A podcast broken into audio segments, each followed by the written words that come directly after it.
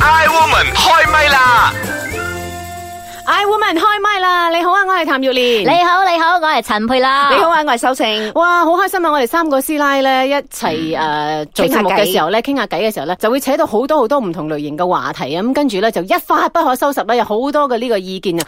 今日咧我哋就嚟講一個咧叫做事前規劃嘅。嗯，嗱，適逢四月咧咁咧就會有一啲嘅拜山啊、清明節啊咁樣嘅。每一次咧到清明節嘅時候咧，誒、去拜我誒老公嗰邊嘅即係祖先嘅時候咧，我都會諗，嗯，第日將來咧我自己有一啲咁樣嘅所謂嘅居所或者所謂嘅 apartment 嘅時候咧，我一定要點啊點啊點啊，環境要點啊點啊點啊，即係好自然每一年都會諗一次嘅。嗯，我都會去諗啊，我都會去問價錢啊。誒，住嗯喺住喺你隔離係幾多錢咧？咁樣樣啊，因為你真係睇定啲好啲啊嘛。咁你哋會唔會真係去賣定咧？同埋有 package 嘅話平啲嘅，嗯， 我記得好多年前呢，大概都有十幾廿年啦。我媽同我爸咧已經開始就係做呢啲嘅事前規劃嘅。咁啊，後來我係聽人哋講咧，就係話，如果你真係一個好嘅父母咧，你唔想留一啲麻煩俾你啲仔女咧，喺你嘅生前就應該做好呢啲事前嘅規劃嘅。咁你啲仔女咧。咁樣好嘅父母咁你啲仔女咧就唔會有呢啲咁樣嘅負擔啊，或者啲咁嘅擔憂啊咁樣。我嗰陣時咧就諗到，哦係啊，原來係咁噶。咁後來好多年後，我先發覺，誒真係嘅喎，阿爸阿媽已經有咗咁樣嘅嘅舉動咧，我真係放心咗好多，同埋我真係慳咗好多工啊咁嗯樣。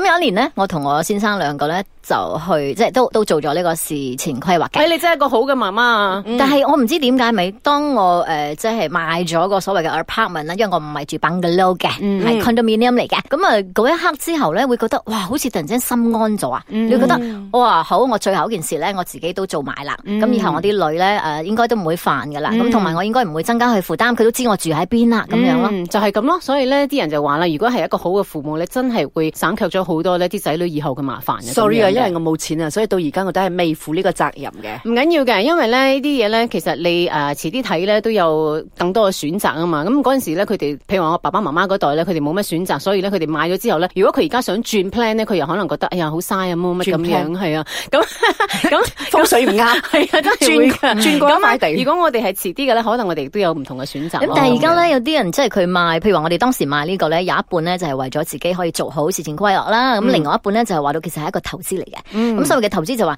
我譬如話頭先你講， 我配三啦，年哎我後中先。意你嗰邊個咩咩咩咩地，你賣俾我啦咁樣樣，跟住又升咗值啦咁樣樣。第一係升值啦，同埋因為譬如話我要誒三十年後先搬去住噶嘛，咁如果三十年後先搬去住，到嗰陣時候尾係貴好多噶嘛，哦 但係一樣啦，如果你要重新買過嘅話，一樣都係價錢好貴㗎，嗯可能都冇咁好嘅。係咯，，所以我咪早啲買咪平咯。嗯，係啦哦，，所以你所可以或者我用得着先，我同你賣咁樣樣，可以咁樣樣割名㗎。有 啲啊 package 唔緊要，唔緊要，哦我我哋同好你。熟啊呢個唔手緊續要，。洪秀成，我同你都係一樣未買嘅，咁哦我哋一 OK 齊去睇下啦。 OK，到時好有問我哋兩個，即係夾埋啦，做鄰居啦咁樣。好 咁其實我覺得呢啲事前規劃嘅嘢咧，你有預備咧，總好過你係臨時臨急咧，即係會手忙腳亂啊咁樣嘅咁。後生一代咧就比較開通啲咯，開明啲咯。咁有啲父母咧，你唔可以同佢講呢樣嘢嘅。係啊係啊，因為有啲咧，好你同詐忌佢啊講嘅時候，佢就會講做咩？就我死啊家陣啊，嗯嗯，會咁樣樣啦哦。，我知道我嘅爸爸媽媽咧，佢哋係唔中意講嘅。第一，第二咧，佢哋一定唔會住群到，唔好諗住俾你住咁啊唔係嗯群當到，佢哦，即係佢嗯哋要要睇。要地嘅。一定要，即係老人家啦，都係會有啲咁樣嘅選擇，所以你你會知道佢嘅選擇，嗯但係你唔可以講住先啊㗎。哦，OK，即係盡量唔好喺佢面前睇呢樣嗯嘢啦。因為如果你係選擇住 apartment 咧 condo 嘅話，即係話你係火葬咯。嗯咁但係老人家好多咧，佢係唔接受火葬㗎。佢覺得你燒我嘅時候，我會企嚟嘅，我唔得嘅，我驚 痛嘅。咁所以佢哋就要揀啲比較傳統啲嘅，就係土葬。咁土葬肯定係要買 bungalow 嘅咯，有嗯係地啊㗎啦。同埋我覺得好好一樣嘢咧，就係譬如話我阿媽啊、我阿姨啊、我阿婆佢哋咧，就大家已經知道咗佢哋買喺邊度嘅，所以到時如果係後一代佢哋要去拜山嘅時候咧，其實好容易嘅，佢哋只要需要去一個地方啫，佢就可以拜晒所有嘅婆婆啊、阿姨啊、姑姐啊諸如此類咁嘅。我覺得其實真係都幾好嘅呢樣嘢，即係不妨考慮下就係大家集中喺一個地方，咁然後清明嘅時候咧就方便咗下一代。咁當然啦，我哋嚇稍後時間呢一個茶煲劇場咧，都會聽下呢三個咧，即係慈悲蓮啊、憂鬱情啊，同埋呢個優雅樂啦，佢哋對於呢個事前規劃又有啲咩睇法咧？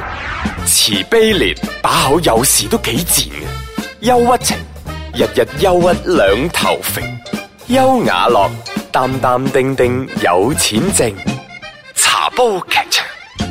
唉，係到咗啦，歡迎歡迎，喂哇，早到咗喎，今日咧一路順暢啊，都唔知幾好行啊。頭先咧喺車度，我同慈悲蓮講啊，哇個優雅佬咧又買新居、喎，一世人好姊妹，梗係要早啲到參觀下啊啦。哇！呢度咧環境好清幽喎、仲鳥語花香添。嗯喂，你睇呢度啊，有個噴水池係咁噴水喎、我咧就睇中呢一個噴水池啦，仲有啊，種滿晒呢個蓮花噶嘛。嗱，你諗下，一推開窗，小橋流水就鳥語花香，哇，幾安樂啊！哇！呢度咧都好多隔離鄰舍客喎、但係咧又好靜喎、靜得嚟咧又唔怕寂寞啊！嗬。哎呀，認識新朋友係佢嘅強項嚟噶嘛，邊有得佢寂寞嘅？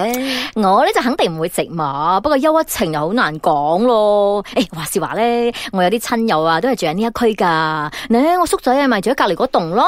哎呀，不過咧你有排先至搬得入嚟住咯，我諗啊，起碼都三四十年後啦。咁又係，誒慈悲蓮啊，不如咧我哋都考慮埋翻間 apartment 咯，同優雅樂做鄰居，有伴啊嘛。啊，真係可以諗諗喎嚇，到時候咧家人啊、朋友啊又唔使煩啦，一次過可以拜晒我哋。誒好啊好啊，咁我哋又咁中意旅行啦，第日咧就可以學下孫悟空咁樣嘅，一個筋斗雲咧就飛嚟飛去，咁啊名副其實嘅環遊四海 啦，係咪係咯係咯，到時啊，我哋仲日日可以翻荷蘭添啊！茶煲劇場。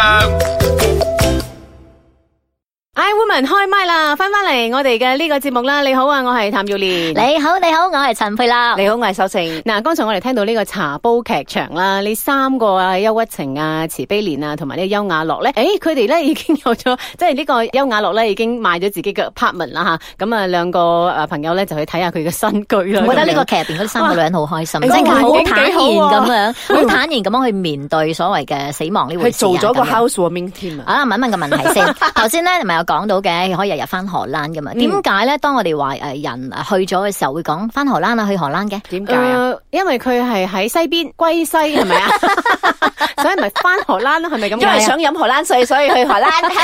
其實有典故嗯嘅，就話到咧去荷蘭咧，咁啊喺六十年代嘅時候咧，應該啦，即係根據話說咧，就話係怡保人創出嚟嘅哦喎。係佢話咧，因為棺木咧，即係佢嘅佢嘅樣好類似以前舊時代個荷蘭船啊，哦所以咧佢哋就會覺得呢個棺木車啊，啊咁佢哋佢哋以前咧係形容荷蘭船嘅，所以咧當面對死亡呢樣事咧，佢哋就戲稱為咧去錯荷蘭船，所以久而久之哦就簡化咗叫做誒死嘅話就代表去荷去荷蘭啊。蘭哦，咁仲有另外一個典故咧，就話到以前七十年代咧， 你知荷蘭係一個即係販毒嘅嗰個天堂誒係啦，係一個天堂嚟嘅，非常之活躍嘅。咁好多嘅犯罪集團咧，咁佢為咗要誘惑啲年輕人，咁就話：，哎誒，我帶你荷蘭玩咁樣嘅。哦咁但係咧個誒草樓啊，即係話你要帶毒品過去。哦咁所以當好多人去到之後咧，就因為有人失手就坐監啦。咁當你坐監，即係一個代表咧，就話到你去荷蘭就表示話咧，你嘅前途咧就係一去冇回頭順咁順咁啦樣樣玩完啊，咁樣係啦。嗯哦，原來係咁嘅意思嘅。我仲諗住咧，即係啲荷蘭水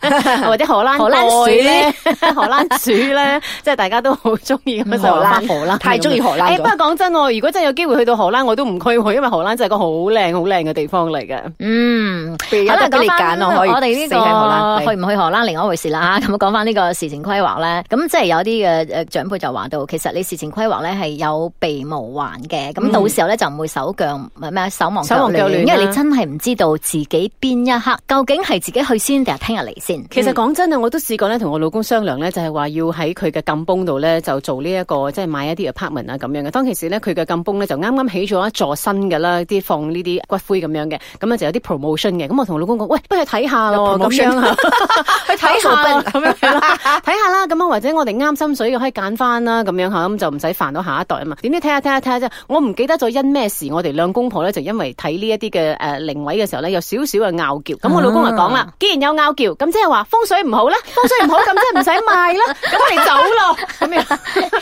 結果咧就真係冇賣到誒，啦。其實有一咁樣嘢樣我覺得奇怪嘅喎，嗱好多即係東方人啦，我哋話華人咧都好就忌講呢樣嘢噶嘛，但係其實咧好多咧中國嘅以前農村嗰啲老人家咧，佢哋係自己先會為自己打造一副棺木先㗎。我知就好似以前啲皇帝都係咁樣嘅，佢一上位咧，佢就為自己咧就係搞掂嗰個誒嗰個嗯陵墓哦陵啊，墓係喺咪邊度㗎啦皇陵啊嘛？嗯因因為以前我記得我翻過一次鄉下咧，咁你即係四合院嚟噶嘛，好大嘅，咁啊老人家就好開心啦，抱住一齊喺度傾偈啦，咁我哋啲細嘅咧就四周圍去行啦，出車咁轉嘅，行下行下，跟住我睇 點解個屋梁上邊有一個棺木擺喺上邊㗎？啊係啊我覺得我點嚟咗一個咩地方啊咁樣，啊我當時驚㗎。哦，原來佢哋買便便嗰個棺棺木放喺嗰度嘅嗯，老人家咧係賣便便，即係話佢揀咗我自己中意嘅材料，哦我中意嘅好開顏色，放喎然之後咧佢擺喺，因為誒、呃有啲人擺客廳嘅哦添啊，當係一個誒、 呃、當係一個裝飾 家裝具。飾， 有客嚟嘅時候冇位瞓，唔使租酒店啊，係啊， 民宿嚟嘅，即係有啲啊係擺喺誒廳㗎吓，